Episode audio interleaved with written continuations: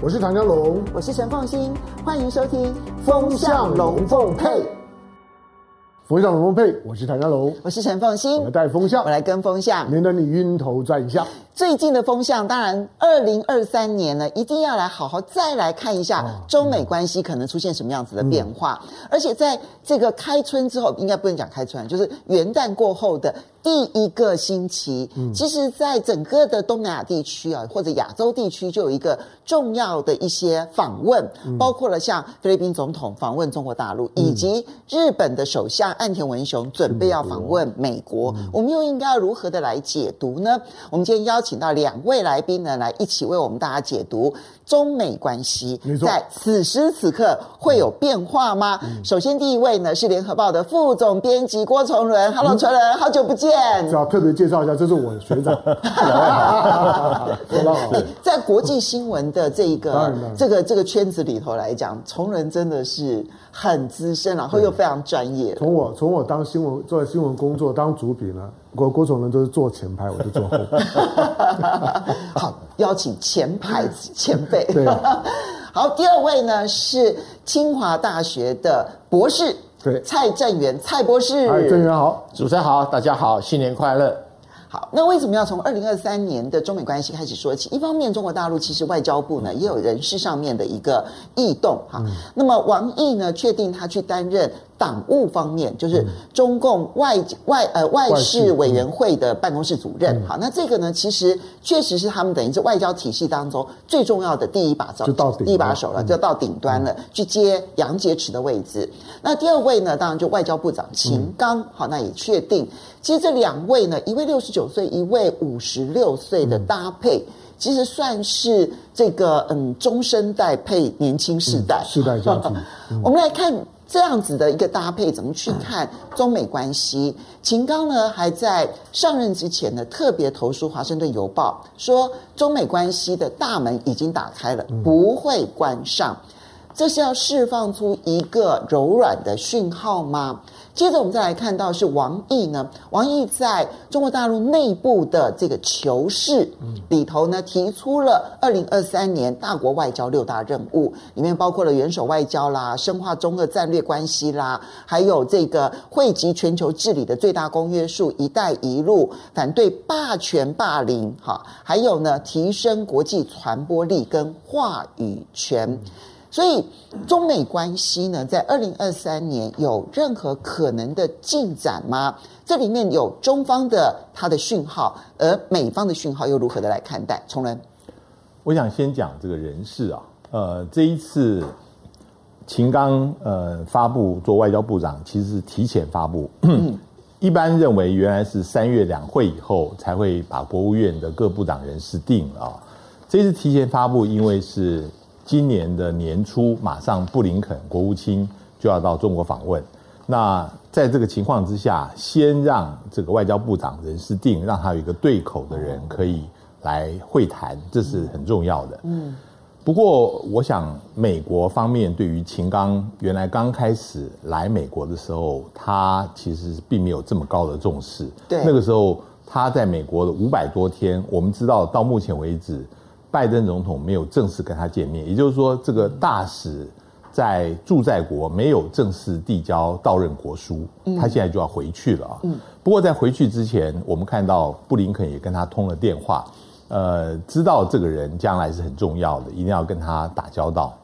那其实，在二十大结束之后，大家就知道秦刚一定会出任部长，因为那个时候王毅是政治局委员，大家知道他接替杨洁篪。秦刚是中央委员，大家知道将来他一定会更上一层楼。那现在就看第三个人，就包括驻美大使将来会是谁？现在有传说也可能谢峰现在的副部长会出任。在这个人事布局定了以后，就要看中美关系在今年能不能维持稳定。我想巴厘岛高峰会是一个很重要的，双方都有意希望能够把这个情况能够稳定下来。尤其是呃，在今年有一些变数，包括台湾的总统选举也要开始展开了。那美国的新国会现在呃，共和党呃掌握了这个众议院啊，据说会对于中国大陆会开始强硬，这些都是变数。那我想呃，在这个情况之下，能够赶快的能够把双方负责的人能够确定下来，这个是有益于关系的稳定。是，嗯，不过。你刚刚提到，就是说，看起来中国大陆的这个人事安排，以及你看到说秦刚的人事令一发表了之后呢，这边呢，布林肯立刻跟他通了电话。我知道华府有很多人啊，一听说他要接外交部长了，赶快安排跟秦刚会面。在过去五百多天都来都不愿意跟秦刚见面的人，急着在这个时候跟秦刚会面，这也算得上是中美关系当中的一个很重要的一个前奏曲。但是这个中美关系从去年巴厘岛会面，希望能够缓和的这样的一个基调，这些变数会是变数影响到缓和的基调，还是基调能够稳得住？你觉得这里面有没有什么变数是会使得这个缓和的基调打破的？呃，我觉得这里面最大的变数，呃，还是在台海情势。嗯，我们知道在嗯。快要过年的时候啊，在去年十二月底，因为美国的拜登总统他签署了国防授权法，呃，在十年当中，呃，在五年当中说要给台湾呃一百亿的军援呢。现在不管是贷款还是这实际上的援款，呃，但是代表这个是过去从来没有过的啊。嗯，大陆对这个事情反应是很强烈，你看各个部会都有强烈的反应，然后我们也马上看到东部战区。呃，派了大批的战机，呃，从来没有过的数量过台海中线。我想这个都是对于美国的一个警告。这个因素将来会不会继续发酵？我们看到接着这个以后，看到在呃在南海又有一次呃大陆的战机跟美国的侦察机差一点要相撞。对，这这些事情，你说在二零零一年南海撞击那个时候可以和平收场。现在如果在这个紧张的时候又发生撞击的话，这都是会影响双方的一些变数。但是我想，嗯，在元首外交的情况之下，双方是有这个意愿，希望能够把它稳定下来的哦。呃，但是就是看拜登能够掌握住多少的形势，这个也跟整个国会他能够控制有多少的程度有关。这也跟。马上在后明年，美国也要选举了，嗯，这个里面的政治情势息息相关。是，嗯，好，所以看起来军事上面的冲突的意外点是最有可能。引动整个的情势变化的。好，这个政源你怎么来看待哦？那我们其实也看到，当然，其实一方面是军事上的，二方面呢，双方的那个敌意啊，会不会在你来我往之间呢，还在加速升温当中？比如说，中国大陆呢，放开了它的疫的疫情管控之后呢，我们看到确实它的这一个疫情升温的速度超级的快。可是美国这个时候呢，我们看到拜登呢就开始批评了，说：“哎呀，这个现在呢，所有从这个大陆飞来的这一些旅客，通通都必须要检测。然后呢，而且也对于北京处理疫情表达了他的忧虑，甚至于说啊，北京现在都不喜欢我们评论他，只要我们一评论他呢，他就跳脚。结果我们就看到中国大陆还真的就提出了一些，就是他们对于。”美国批评中国大陆处理疫情这些事情，表达强烈的不满。疫情这件事情看起来只是一个小变化，只是促成双方敌意在升温而已。刚刚崇伦所提到的台湾问题，恐怕才是这里面核心中的核心。政源，疫情应该只是口舌之争的啊，过了一段时间呢，就会无声无息的不断的消退掉了。但是我们从这个。秦刚跟王毅的谈话里面很清楚的，他们的态度是要管控冲突。嗯，管控冲突有两个角度，就是中国大陆的执政党能够管控他们内部可能出现的任何意外，但相对的，美国的执政党，特别是拜登政府，能不能管控美国政坛上在中美关系产生任何意外之举，不管是黑天鹅也好，灰天鹅也好，灰犀牛也好。难道我们认为所谓的台湾政策法现在只把那个二十亿、一百亿摆到这个国防授权法里面去？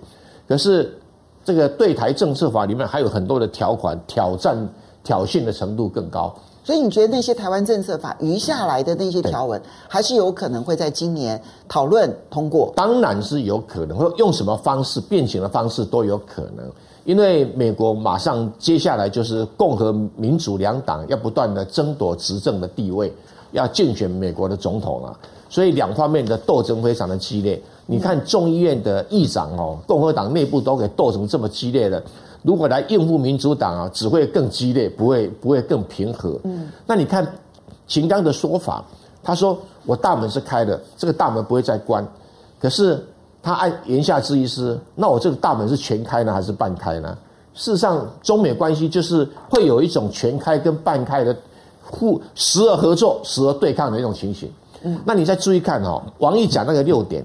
有没有哪一点说我要跟美国好好相处了？对美国递橄榄枝没有，完全没有。没有哎，哎，就是王毅的立场是用很谨慎的、很保守的态度在看待中美关系的发展。因为他在里面其实有特别强调霸权的这个问题。他只说深化跟俄罗斯的关系，没有说深化跟美国的关系哦。对，所以目前来讲，就是王毅的立场哦，应该说你美国哦，哎，可能不是要来喝我的老酒的哦。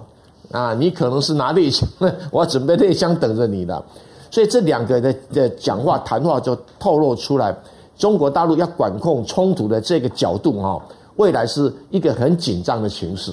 虽然中国大陆内部不会有人挑战共产党的对美国的政策，但是美国内部所产生的问题啊，就够什么？这个王毅跟秦刚两个人哦，去忙个老半天，所以部署元首外交。就是把世界上其他的领导人就先安顿好，那大俄罗斯的问题安顿好，那其他的东西安顿好，我专心就来应付你美国。嗯，你看六点的含义啊，一解读这样解读是是很精准，而且不会出现任何的差异的嘛。嗯，对。那秦刚就扮演一个一个前台哈，一个比较和善的面貌。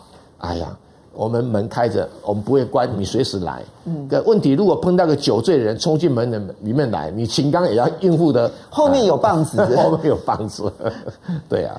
好，那所以刚刚郑源提到了，就是从王毅的那个谈话里头看出来，中国大陆的目标是在今年跟美国之间在紧张中管控冲突。嗯。但是变数可能会来自于紧张中的美国内部，其实有可能是一个执政党无法管控的冲突局面。所以香龙怎么看今年？好，因为我觉得，我觉得拜登上来的他已经两年了嘛。前两年我觉得拜登大部分时间呢都是都是要先把中国到底是是是什么东西，他要先先先搞定。那但是在在其中选举完了之后，我认为拜登接下去的重点是国内议议题，因为他要面对大选。那大家也看得出来，拜登呢几乎是还没有宣布了，但是其实大概周围人都在准备他要竞选连连连任。很多人判断可能是今年三月。对，好，那所以他从他从大选结束，尤其在习拜会啊，我一直把习拜会当做是拜登竞选连任的起手式，就是因为习拜会的那个调子。它基本上面是大概会是从美国的角度来看呢，是在中美关系的一个机会之窗，就是在二零二四年的十一月美国总统大选之前的时候，拜登大概都会是一个习拜会的调子，就习拜会所所设定的那个中美之间的战略框架，起码呢大概会有会有呃接下去还会有一年十一个月，将近两年的寿命。好，那换在这这两年的时间，那对于对中美关系来讲，我不会我不会太悲观了。这是从从美国的视角，不过从中国的视角来看，我觉得从王毅开春之后的讲话，他大概几个基本，第一个就是说，中国绝对不会寄希望于美国。嗯，我我我我绝对不会像一般的我们做媒体的，我们会常常问，觉得说中美关系今年会不会缓缓和？从中国的官方的角度来讲，他大概不会再问这种蠢问题了。就是寄希望于美国是不是会放软调子，会不会的，会不会把他原来对中国的各种的打压、制制裁 或者语言当中的污蔑会调整、会收回去？没有，就是我完全不会对美国这方面的主动性的改变，那会有任何的期待。那那中美之间是什么关系？我我觉得中美之间就就是只有两种关系。讲到台湾就是战争，没有讲到台湾就是竞争。就是就是只有战争跟跟竞争，你不要跟我扯扯台湾，台湾扯到底就战争，那是红哦红线。台湾以外的，不管我打得赢打不赢，科技战我打打不赢你，半导体我打不赢你，但是没关系，我们就慢慢等，就就就就拼，用时间呢去解决，证明我我自己，因为这是竞争关关系。中美关系大概就是这样。那基本上面只要不要碰台湾，拜登呢只要不要去硬要去呢把台湾卷进来。中美关系不至于呢会升高到战争的层面，但是呢，大概竞争过关系呢一定会会持续。那秦刚，可是他这个看法。是全世界现在都已经普遍的看法吗？就是从中国大陆的角度来看，不要去谈台湾问题，谈台湾问题只有战争的问题。对，那台湾问题以外的问题都是竞争问题。对，那这个是也是国际上面普遍的看法了吗？我我我我觉得它不会是普遍看法，因为大部分人对于对中美关系在变动当中的这种关系，我觉得没有一个很清楚的国际共识。甚至于每个国家都基于自己的国家利益，在两个国家之间在摸索。嗯，你不管是德国、法国、日本，或者我们现在在待会谈的菲律宾，都一样，其实都在摸摸摸索。我要跟这两个大国怎么打交道，对我最有利。所以大家呢都在摸索。不过王毅呢六点里面起码谈到了一点，就就是呢如何在。在在在属于就是说呢，国国际的共同治理的议题上面，能够呢再提高，那这个是呢拜登在乎的。我我我觉得那句话是讲给拜登。你说汇聚全球治理，对，就是说在这方面来讲，可能是双方面，呃，少部分能够合作的部分，但是我认为那个空间都不会很大。原来包括像太空的问题，你看到美国的 NASA 的态态度，那已经变成是战略问问题。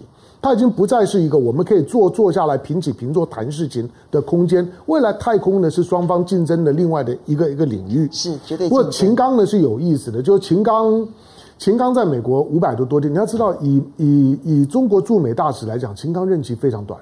对，对，秦刚还还还不到两两年的时间呢，他就回家了。嗯，他没有成帝到任国书，他也在过去也没有因为有疫情再让中美关系不好。他跟呢美方的高层也没有太多的公开互动，其实非常少，嗯，基本上都在做危机处理。对，他甚至于没有反国素质。哦，这五百多天都没有。这个都都都很都很特别。所以呢，所以秦刚呢，这个时候回回来之后，他发现说，我们是不是错过了跟秦刚打交道的机会？啊，以后就要跟这个人打打交道。结果他在我们旁边呢当邻居，就在我旁边呢坐坐坐了五百多多天，我竟然都没有跟他好好的聊几句。好，那现在反正秦刚就回家了。那回回家了之后，当然就是秦刚以他的以他驻美，他的驻美经验其实也很短。他过去其实在外交领域里面来讲，我觉得他还有很长时间要历练，所以他很年轻就就上来。对，他比较不像杨洁篪或者是王毅，是经过了很长时间的外交历练之后呢，才拉上部长的位置。所以秦刚虽然是外交部长。不过呢，未来呢，在在许多的就大国政治的，就是说呢，呃，这个磨磨练的过程当中，我觉得秦刚的思考大概还是值得观察的重点。那从北京的角度来讲，今天昨昨昨天，昨天你看到，嗯，大陆的官方才发布了一波外交的人事任免，这波的外交的人事任免其实都很单单纯，比如说他驻欧盟的欧盟的全全权大使，谁下来了，谁谁上去了，同时发发布。驻东盟的全权大使，谁上来了，谁下来了，同时发布。还有一些驻在国的，像巴西啊等等，谁呃谁接大使，谁离开大使，同时发布。唯独美国并不是，唯唯独美国是只发布了，就秦刚呢接外交部长，可是谁谁去接美国大大使没有？可是不是要经过中美磋商吗？呃，理论上来讲是要，但是其他的地地方呢，他就同时都都发布，都搓完了。嗯，但是美国就没搓。那秦刚呢？其实我觉得他接大使的、接接部长的时间点，就是当他处理完习拜会之后，他大概就准备要接接部长。所以那个习拜会呢，会是一个重要的框架。那就看秦刚在接下去的二零二三年里面，如何在这个框架里面创造最大的可能。好，这个呢是有关于中美关系的那个非常重要的一环。可是我们刚刚提到说，其实王毅所揭露的六大任务里面，嗯、其中有一项就是元首外交。嗯，那。从一月一号开始，二零二三年第一个元首外交就是菲律宾。嗯，那他不是没有，他不是只是刚好排到了菲律宾而已。我相信是有他的意义的，这是刻意的，要凸显菲律宾在中美斗争也好、竞争也好，它的重要性。好，那小马可斯呢，他访问了中国大陆，我们也看到说他，他诶确实已达成了一些南海上面的一些初步共识。当然，我觉得距离南海行为准则还远得很，但是处理共识有了一些初步的和平共识，而且也签署了十四项双边协议。你要注意哦，就是小马可是在出发之前说，双边可能会签十到十四个，嗯，结果签的就是十四个，就达到高标。我想小马可是一定觉得满载而归。就是有些人就形容说啊，小马可是真的拿到钱了，你看到“一带一路”啦，然后彼此之间的协议确实是收获满满。好，所以从人你怎么去看小马可是在元月三号，其实二零二三年的第一位访问中国大陆的元首，而且也是他在东协之外第一个。国事访问，当然他曾经去年去过这个美国，但是那是联合国大会。可是这是他的第一个国事会议，要呃国事访问，怎么看待？这一次小马克思访问，我想有几个事情啊，是应该是值得注意的。刚刚凤馨提到有十四项协议，我特别重视里面的关于呃双方共同来开发海洋油气的事情，因为。中国大陆跟菲律宾之间关于南海的主权争议，这个是二零一六年在国际海牙的仲裁庭以后最大的一件事情。中国大陆现在首要的在小马克思上来以后，要稳住跟菲律宾的关系。如果在这个海洋油气的共同开发上面，我想应该是在有争议、主权争议的地方能够达成协议的话，换句话说，就是菲律宾现在需要油气。然后中国可以协助开发，嗯，然后双方在这上面能够达到呃这个一加一大于二的一个程度啊，嗯，这个对于双边关系是非常有帮助的。嗯，第二个，菲律宾在整个南海争议的国家里面，相对来讲是一个重要的。呃，当然另外还有一个越南，越南跟中国大陆之间呃的那个紧张冲突呃是另外一面，但是菲律宾的问题如果能够解决，对于整个。刚刚提到的南海行为准则，呃，或者是宣言这方面的推进啊，会很有帮助。因为基本上东协是靠这个共视觉。那在过去在谈的时候，往往是中南半岛这个只有陆地的国家，没有争议的国家，他们来站在中国大陆这边。如果现在菲律宾能够跟中国大陆达成协议，这个对于集体来讲，东协会有帮助。嗯，我想第三个。其实小马可是是非常聪明的，他现在跟中国大陆之间的互动，其实也在争取美国将来对他有更多的好处。他是希望能够呃在这里面能够呃收到渔翁呃收到两边都有好处，所以他希望做到左右逢源。对，小马可仕小马可是他不是对中国大陆陌生，我们知道那个时候老马克思去访问的时候有带他。那四十三年前，他那时候已经见到了毛泽东了，所以对于中国大陆来讲，这个领导人也是他们希望能够争取的。他刚刚上来的时候，美国对于小马是有期待，认为他跟以前杜特地是不一样，能够在呃菲律宾跟美国之间能够加强关系。他并没有放弃这个不放，但是他现在跟到中国大陆来访问，可以让他跟美国交涉的时候增加筹码。我觉得现在是小马可仕玩这个事情啊，玩的非常的熟练。这个能够两边得利，现在是菲律宾最大的一个呃外交的呃谈判筹码。可是我们当然也看到，去年呢，其实美国在东南亚的一个外交重点，其实就是拉拢菲律宾啊。对。那么拉拢菲律宾完了之后呢，到了今年一月三号的时候，他第一个访问的是中国大陆，他希望在这里面左右平衡，左右逢源。但问题是。谈到南海这边，到底菲律宾要站在中国大陆这边，还是站在美国这一边？他恐怕没有左右摇摆的空间，他必须要选择一条让可能是让中国大陆开心的路，或者让美国开心的路。那你在只要让任何一方开心，另外一方一定不开心。你觉得他最终的选择可能靠向哪一边？我觉得菲律宾是要的是实力啊，就是实际的利益。我们知道，在那个 之前跟中国大陆呃发生争议的那个呃黄岩岛那边的时候，中国大陆先开放了，让菲律宾渔民可以去捕鱼。嗯，老实说，捕鱼就是对于呃菲律宾来讲很实际的利益，而且能够解消呃菲律宾政府的一个压力。现在如果是在增加了在呃海洋油气的开发哦，这个更是一个正面的效益。嗯，那。这个方面，我想菲律宾是很嗯实际的。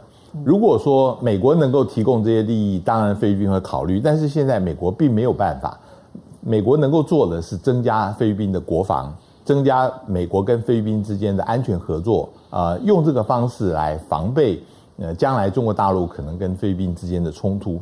那但是在同时并不能够排除菲律宾他自己跟中国大陆达成经济上的协议。我觉得这个是菲律宾现在呃希望能够做在呃尽量不要做到黑白的选择，做零和的选择情况之下，能够创造出自己的空间。好。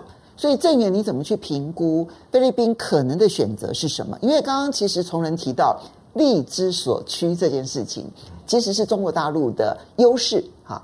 那美国的优势是在军事的部分，菲律宾呢想要在这中间两边的平衡是，我既可以借由美国可能跟中国大陆多要一些利益。我也可能借由美呃中国大陆给我的利益，去跟美国要更多的安全以及利益的这个这个条件，可是能够一直持续的玩下去吗？对于 小马可斯来讲，他也没有什么其他选项，理由很简单哈，先不管中国跟美国的态度，在菲律宾内部本身呢就有亲中派跟亲美派。比如说以前呢，这个艾奎诺啊，他们那边是属于亲美派，嗯，而且菲律宾的军队也是亲美派，嗯，所以你看有每次的惹事情都是由菲律宾的军队惹出来的，对。但是对于一个呃新的菲律宾总统，他要面对的两个很困难的问题，第一个，菲律宾现在通货膨胀相对的比较高档一点，在东南亚，对东南亚那么高档。第二个呢，菲律宾的油气哈。陆地上的油气，事实上在最近两三年内也即将呃开发殆尽，它必须要新的油气田。那油气田在哪里？就在海上。嗯，谁有能力在这么深的海上去开采油气田？嗯、眼看的全世界大概只有中国有这个能量，嗯、所以它只能跟中国合作。这它是一个既定的条件跟轨道，它没有办法去就、哦、这是客观环境。那对于这个菲律宾内部的亲中派，因为菲律宾有个特色啊，南部亲中。北部亲美，所以你可以看到杜特地啊出生在蒙达拉尔，他反起美来，我都都傻眼了，对吧？哈，对啊，明达纳尔，这是菲律宾的南北的问题哈。嗯，我跟大家做个说明。那所以对于阿基诺，他也是北部出身的政治人物，他必须做这种平衡。何况这一次他是靠南部的选票来打败他的对手，也一路领先，跟这个有关系哈。那从中国大陆呢，他这一次啊，在起步就拿到了很大的一个好处。除了刚才哦那个郭总编哦他提到的那一些十四项的协议啊，都是很具体的白花花的银子。但除此之外，他竟然能够让中国大陆在中非联合声明里面承诺他要遵守联合国海洋法公约。你最近这段时间啊，中国大陆只要提到海联合国海洋法公约哦，我看大部分人哦，呃都是呃眉毛都往上竖哈，因为有个南海仲裁案的问题。那他现在没有直接说我要接受南海仲裁案，但是他间接说我要接受联合国海洋法公约。这个对艾奎诺来讲收获更大。哎，对对，小马可斯是收获非常的，对不对？对对，小马可斯来讲收获非常的大。他这样回去的话，就可以对那些亲美派，他在操作南海仲裁案的时候，就有一些啊空间。也就是说，中国第一次对南海国家哈做出一个战略上很大的让步。也就是让利换取战略利益，因为美国为什么要搞菲律宾，要搞南海？其实很清楚嘛。美国觉得我可以用军事力量遏制中国大陆的南海运输线。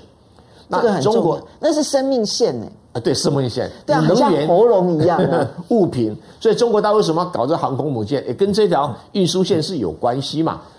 所以你可以看得到，说美国前段时间不是在演练双航母演演练吗？什么叫双航母演练？就是一艘扮演解放军，一艘扮演美军嘛。对，对这种红白对抗，对于美国来讲，说我手上还有一个筹码哦，要跟你作为某种程度好听一点是竞争，难听一点就是战争，准战争的一个状态来处理。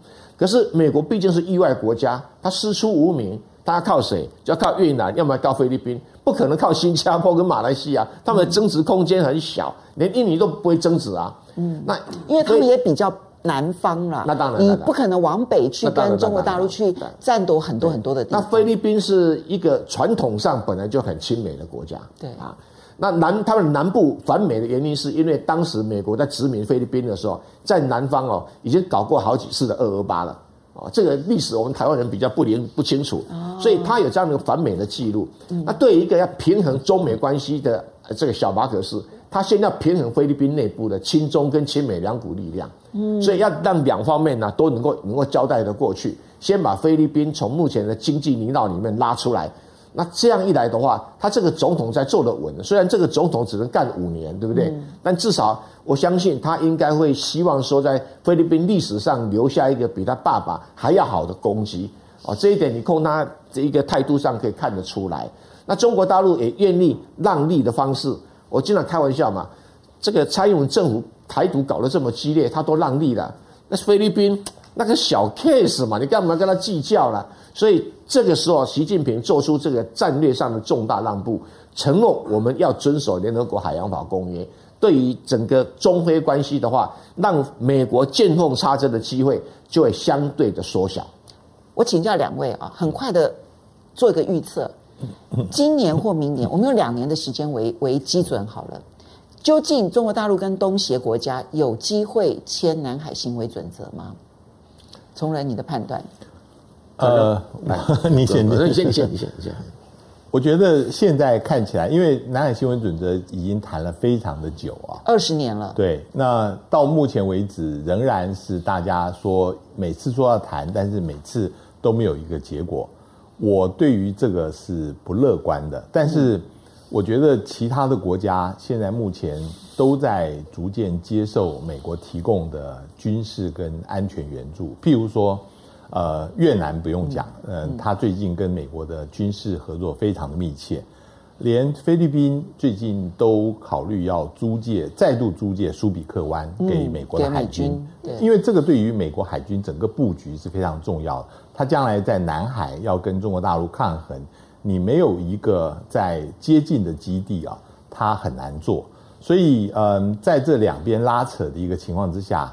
我觉得，嗯，很难在中国大陆完全，嗯，丧失他自己南海的利益情况之下，跟呃东协能够谈成这个行为准则。好，正面你的看法？所谓的南海各方行为宣言是早就已经发布了，对，二零零二年。但是南海各方的行为准则，其中卡在一个困难的，就是说我们大家如何处理域外国家？嗯，这域外国家远的是美国，近的是澳大利亚，嗯，怎么去处理这一块？那各方面意见难免会比较多一点，比如说印尼啊，他对澳大利亚是很有意见的，对，所以他当然在某种程度里面会站在中国这一边。可是刚才崇仁兄讲得很清楚，越南跟中国的关系啊，既复杂又久远，所以某种程度的他采取一种防御的心态很重，所以他想要把美国拉来啊当一个辅助的一个角色。可是菲律宾呢？更奇特，因为刚才讲过了，他的亲美势力，他的军方的跟美国的渊源，他是几乎整个身体想要往美国扑过去，所以军方有起势啊，对啊，所以美国要什么军港啊，要什么空军基地，他基本上是不会去反对的，包括连亲中派也不会反对。嗯，可是越南就不可能做到这个地步，所以他的各方行为准则都卡在说，那好，你域内国家。要跟这个域外国家从事军事合作、军事演习，我们大家该用什么样的态度跟准则来处理？其实就是在谈美国跟澳大利亚。对，就是如何阻止美国跟澳大利亚进入这个域内来缴获。但是这个阻止本身，其实越南跟菲律宾，你觉得两年之内谈不下来？呃，要在等待经济或者政治更进一步的变化。好，香龙怎么看？小马可仕访中，这是中美在。南海议题上面，以及中美在东南亚这个国家当中，恐怕最后一块竞争拼图。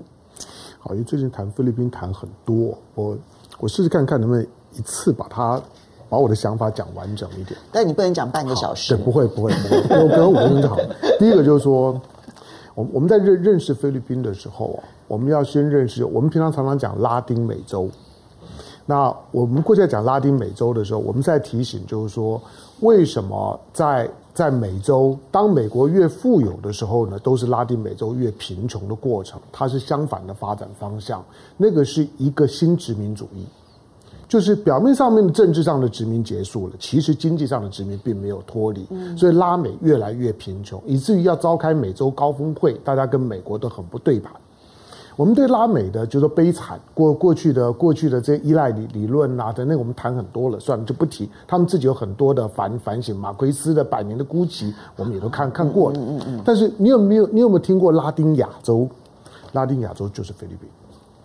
所以你是说，美国的经济殖民其实还一直存在？就是它在亚洲，其实其实菲律宾对我来来讲，它更接近呢拉丁美洲的风情，以及跟美国的关系也跟拉丁美洲非常像。就是美国对于呢菲律宾的影响，跟他对拉美的影响跟操作是一样的。它是殖民地，它有西班牙的血血呃血统，同时呢，跟美国到现在为止经济上的依赖度，虽然我们说中国是它第一大贸易伙伴，这是最近一两年啦。其实到现在为止，东盟里面所有跟跟对外贸易里面跟美国最亲近的就是菲律宾。嗯，那菲律宾呢，仍然呢对美国对对日本呢有高度的依赖，它的亲美是它的有它的历史跟它的就是殖民的传统。那这个呢，跟其他的就是说九个国家这九个国家非常不一样的。嗯，那像是菲律宾这样的角色，刚刚两两位对于就是南海行为准则，如果悲观，我基本上面呢也也能够理解为什么？因为因为东盟这个体系，我们知道它是共视觉。嗯，你知道共视觉的这种的这这种的这种的体系啊，它就出现了，就是说。只要一个国国家反反对，什么事情都不用做，就每一个国家都有否决权呐、啊。好，所以呢，过去呢，过去中国呢，中国也很懂得这样子去运用呢这个所谓的共识决。所以，当中国呢在东盟里面有几个好朋友，有柬埔寨啦，有老挝啦，有缅甸啦，有有这几个国家的时候，这些呢经常都扮演的就是说，只要呢想要去质疑中国，这些国家就是要反反反对。所以呢，东盟从来没有办法形成一个呢，美国所期待的去质疑中国或者批评中国的声音，因为中国在东盟里面有铁杆兄弟。嗯，但是美国在操作菲律宾的逻逻辑是一样的，就是当你东盟想要形成一个，就是说让让美国呢觉得不喜欢的一个政策的时候，菲律宾就扮演了那个出来唱反调的角色。所以，美国在操作菲律宾的这一块的时候。已经到了，他没有筹码了。他在东盟就剩下菲律宾了。他的操操作虽然从去年的选举，其实美国已经输一次了。为什么？因为美国最青睐的候选人是那个拳王，那个拳王是超级亲美的，是反中反到非常公开的，但他大败。所以呢，当马可仕呢跟跟杜杜特地杜特尔特结盟的时候，美国知道他大势已已去。其实选举的结果本来就不是他青睐的，可是终究他不是杜特地。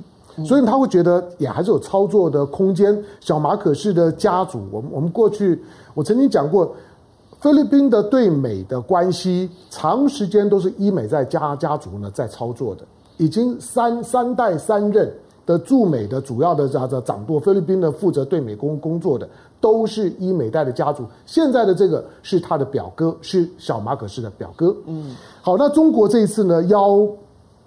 邀菲菲律宾邀小马可是，呃，因为因为大陆的媒体其实或者东南亚的媒体，我觉得讨论都还蛮热烈的。他们知道这个是一个很关键，你也都知道这个关键。对，好，那中国其实第一个就是说，我觉得中国其实试出了比较多的诚意或者是善意。嗯。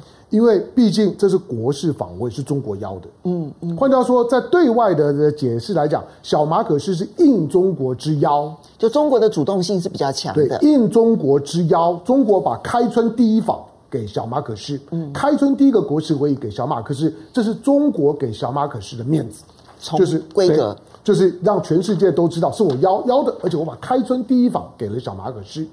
那中国呢？甚至刚刚提到，就是说特别谈到了，哎，你要好好活着。今天地球上面呢，两百多个国家的领导人里面，只有你看过毛毛泽东啊？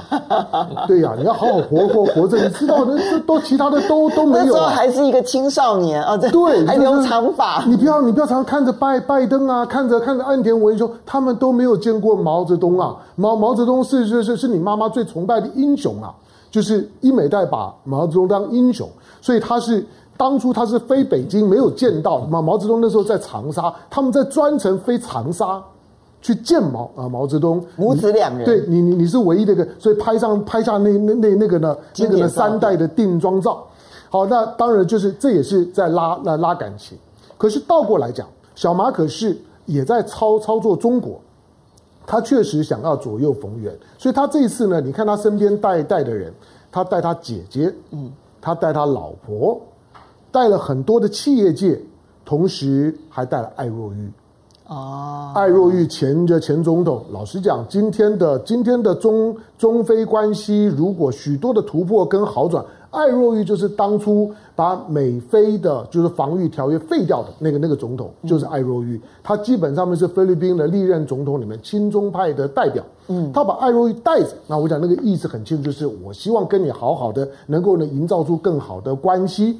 南海的问题当然不好处理了，美国会继续在二零二三年的时候呢，会借着菲菲律宾呢去去影响东盟，然后呢去戳戳中国，这是一定的。包括今年所设定的军演，包括呢之之前的这个贺锦丽讲到的，他们希望增加呢在在菲菲律宾的军事的配置，以及希望把这个基地呢设在靠近台湾的地方，这个卡加延省，这个呢我们大概都都谈过，但是留意一下，就是说。菲律宾呢，在在这个在这个时刻来讲，他在他在东盟当中的角角色是在面临到一个非常关键的选择，就是美国希望，哎，我们能不能回到过去我们两个人最甜蜜、最美好的那个那时候？我们可以回到那个美菲共共同防御条约的时时候。菲律宾这个时候就很挣扎，因为这个东西呢，跟南海行为准则大概就一个是会成立的。嗯，这两者之间，就像刚刚呢，刚刚这个在郑郑源讲的，其实南海行为准则里面最困难点就是我们要如何共同对域外国国家表，就是美国跟澳洲。老实讲，就是美国了，澳洲是跟在美国后面的啦。那就是美美国，如果我们达成了行为准则，可是有一个不不遵照我们的准则，大家守守规矩，可是呢，那个外外外来的那个那个流流氓，如果在我们这边呢乱搞，我们怎么办？那个很很难处理，美国一定继续搞这件事事情，所以二零二三年的时候，美国一定继续呢透过呢菲律宾呢去搞事情。我说不要对菲律宾太乐观，因为它是拉丁亚洲。好，我们来谢谢几位好朋友的支持啊，呃，小不点，谢谢你的斗内，然后裴汪亮，谢谢你的斗内，然后这个出桑令，谢谢你的斗内，哎，谢谢你啊。他说菲律宾如果撒的靠向美国，不止没利益，军事上也会输一屁股啊。于淼他说菲律宾的选择当然是菲律宾的利益最大化，世界上有哪个国家不是呢？嗯、好，然后又。E K，他说美国有办法给菲律宾什么好处吗？完全没有，只不过是拿来当替死鬼而已。好，Amy，他说一切谈判其实都是以实力为基础。哈，独行者他说秦刚其实就是一个执行者，掌握方向的应该还是王毅。秦刚表现的强势或者是温和，只是表演而已。我觉得这个说的非常非常的精准。哈，然后这个是嗯 Dangery Maya，他说为什么你们台湾人讲起南海主权，好像都一副事不关己的样子？坦白说。那个十一段线不是我们画的吗？我我们都都都有讲啊，是啊，都有讲，我们都有讲。但是你要知道，现在的蔡英文好像就真的是一副事不关己的样子。这一点要提一点啊。其实美国很长时间都在施加压力，要台湾完全不可以再主张十一段线。对，好，嗯。可是马英九拒绝，嗯。但蔡英文现在是连提都不提了。是，好。不过我们最后要来谈一下，哎，美国的众议院议长到底要什么时候才能够选出来啊？到刚刚我们进来录影的时候，已经十一轮投票了，嗯、选不出来美国众议院议长这件事情啊，创了他们是一呃一一不止，嗯，是创了一八五九年一百六十四年以来的新纪录。嗯、所以，我这边先请教一下崇仁了，这件事情要如何去解读它背后的意涵？因为一八五九年，刚刚我们在进来之前，崇仁提醒我说。一八五九年就是美国南北内战的前一年，嗯，所以那个时候难产是没有办法选出众议长，是一八五九年南北内战前夕，难道这个时候也是彼此之间的对立到这种程度了吗？崇仁，其实现在总整个来看啊，我觉得美国现在政治是面临到空前未有的一个僵局，这个僵局不是只有在。民主党跟共和党之间，也发生在共和党里面，还有跟民主党里面。这一次议长难产，我们看到民主党是一致的，呃，是投票，但是共和党里面是分裂的。共和党里面大概有二十个人左右的一个自由呃意识形态的政团呢，它是基本上是完全照川普的所谓 MAGA，就是 Make America Great Again 这样子意识形态。嗯。但是，即使是川普后来一个一个打电话，这些人都完全不听。他们有，而且他们还公开的讲说：“我们最敬爱的川普总统打电话给我，但是我们不想听他讲这句话。我们希望他能够去劝麦卡锡赶快退选。”他们公开的讲，现在就是麦卡锡为了争取这些人的支持，一再让步，譬如说给他们呃修改议事规则，让他们进入程序委员会，让只要有一个人联署，这个就可以提出罢免议长的案子等等等等，但他们还是不满意，所以这个情况呃还会持续多久，没有人知道啊。虽然这个票可能就差十一票左右，但是。呃，只要一直僵持下去，美国的众议院就没有办法议事，因为所有的议员都必须在议长的监视之下才能够呃就职，所以这个情况是非常的呃，我觉得对于美国政治来讲是蛮可怕的，因为我们过去其实大家都有印象，每次到了这个两党在那里分裂的时候啊，就是美国整个停摆。呃，不管是大的预算案，你没有办法通过，整个联邦政府关门。那个在呃现在这个时候，尤其是越来越靠近二零二四的大选之前，这样子的纷争会越来越多。嗯，呃，但是同样的，我觉得也要提醒，就是说，在这个情况之下，唯一两党有共识的，其实是对中国强硬，这个是要特别注意的啊。嗯。呃，现在共和党它占据了主导了整个众议院以后，会成立一个中国特别委员会。这中国特别委员会原来就是共和党想要推的，刚开始主要的动机是希望重新调查中国这个所谓这个 COVID 病毒的起源。那现在，呃，如果说一旦这个问题解决了，呃，开始议事了以后，我会预期这个还是会重启，尤其针对现在的疫情。更会有这个动力，想要呃推动这个呃病毒起源调查，然后不仅是共和党，民主党里面也会比较呃看谁给对中国最强硬，所以这个情况会回到我们刚刚最初讲的，整个会从立法部门开始失控。那拜登能不能控制整个情况，会不会影响到美中之间的关系，是值得观察。这当中美关系是一个观察的指标，可是还有一个就是对于乌克兰俄乌战争呢，到底会采取一个什么样子的态度？我这边请教一下崇伦呢，因为呃，我们都知道说麦肯锡其实在还没有这个共和党掌握这个这个呃众议院的时候，就已经扬言了，他只要当议长，他就会严格的审查所有对乌克兰的军事资源。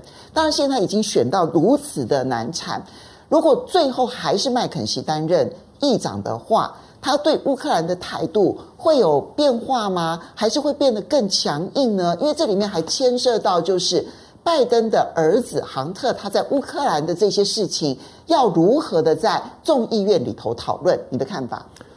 呃，麦肯锡已经说了，他不会给乌克兰的援助一张空白支票。那呃，我们预期将来对于乌克兰援助将来会越来越收紧啊。这里面跟两个东西有关，一个是。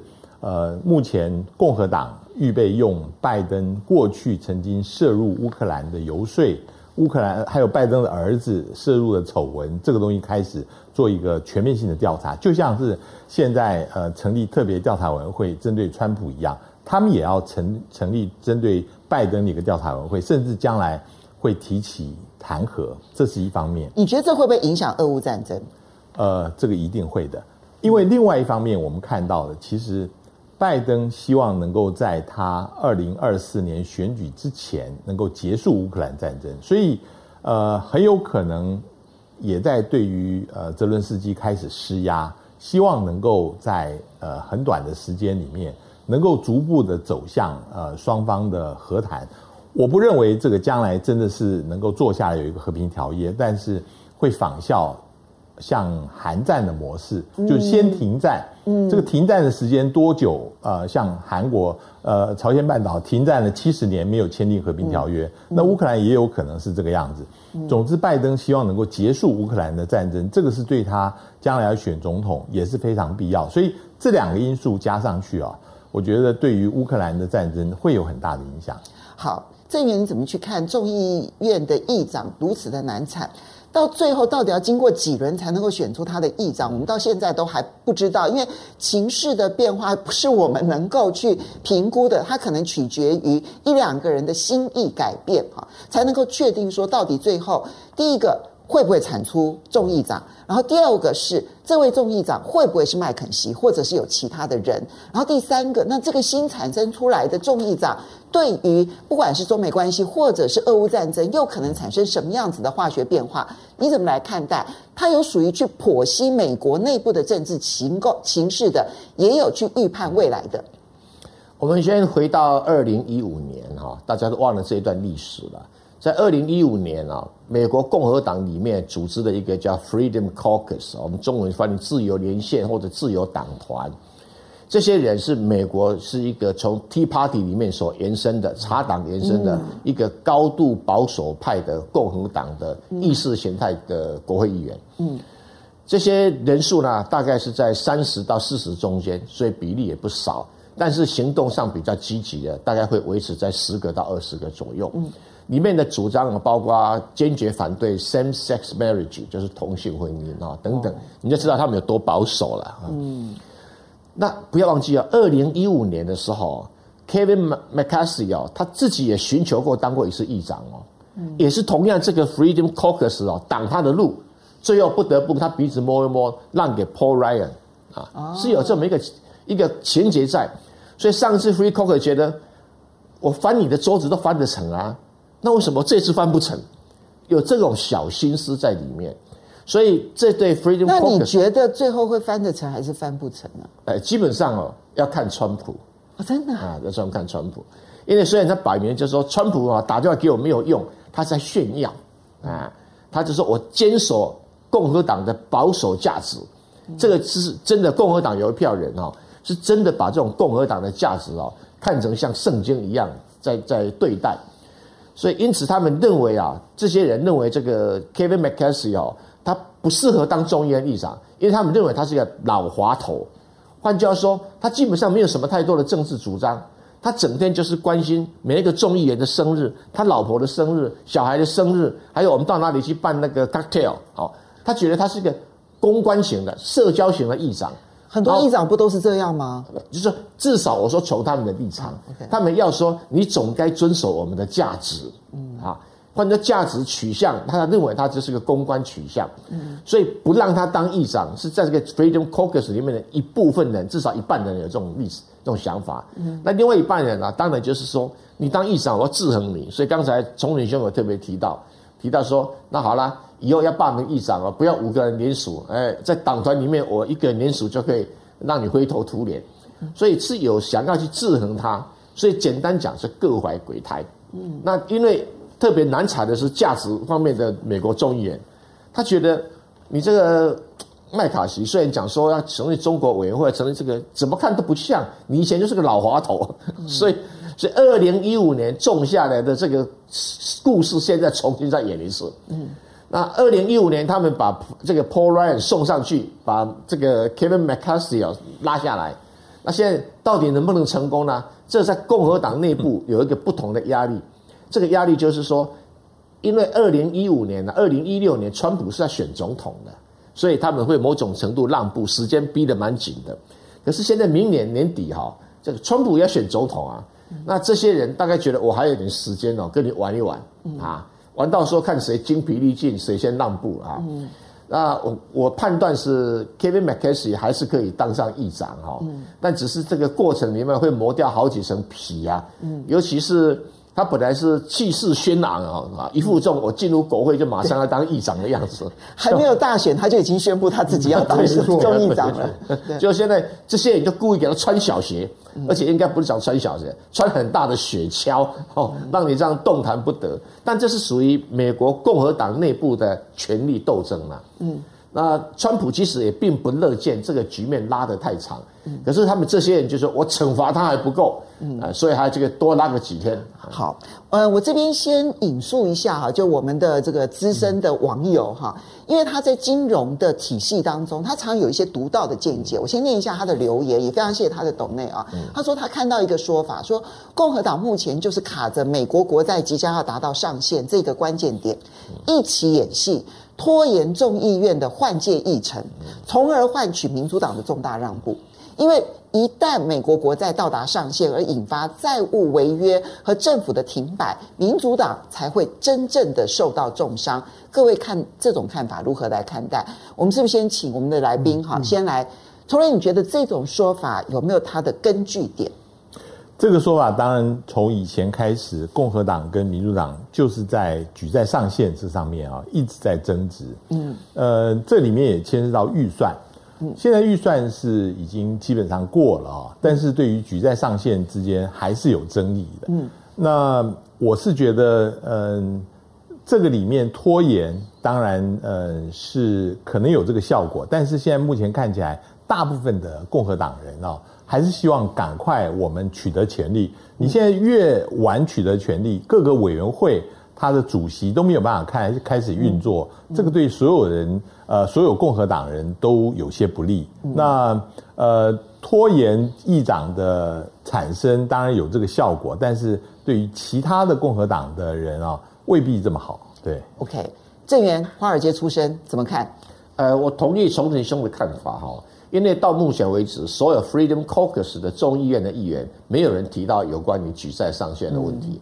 我觉得他们到最后还是会阻挡那个上限拉高了。啊，对对对。但是他唯一的唯一曾经有发出声音来，就是说，哎，你要表态啊，我们怎么狠狠修理拜登啊？当时我们跟泽兰斯基啊要拜登的黑资料，泽兰斯基不给。你该怎么跟我们交代？啊、他当年的确，因为川普要跟那个呃泽兰斯基要拜登跟韩特他儿子的黑资料，泽兰斯基不给，所以这些人哦有点要算老账。他不是考虑整个大战略，啊、要不要支持乌克兰打这个仗？嗯、他这些人就觉得，你给我走路小心一点。你当时怎么对我？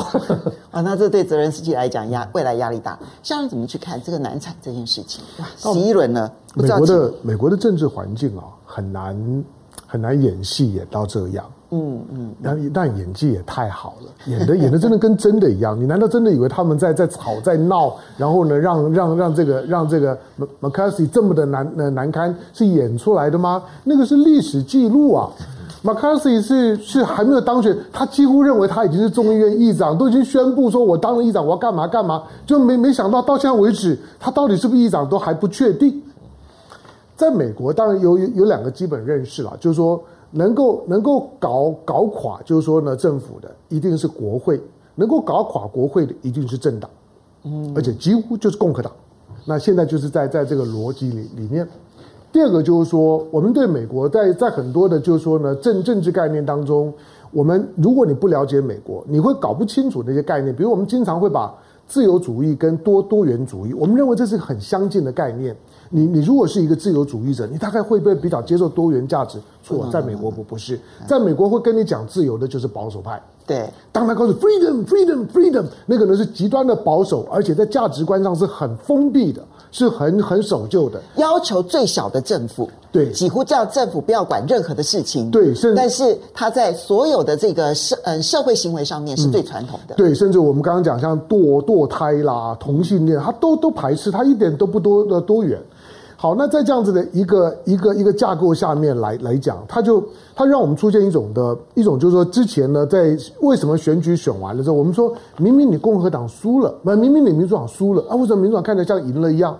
你现在看到的共和党是另外一个啊，你明明就赢了，怎么看起来像是输说输了一样？现在共和党就是明明你赢了赢了众议院，可是怎么看起来像输了一样？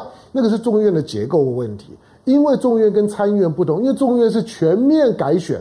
每个人都必须要宣誓就职才能够成为众议员，参议院比较没有这个问题，参议院改改改选三三分之一三分之二，还有一些人是现任的参议员还在继续做，他有些事情还可以继续做下去。可是众议院就非得要选出一个议长，否则呢，大家呢都还不是众议员，所以大家就继续吵，会吵多久还不知道。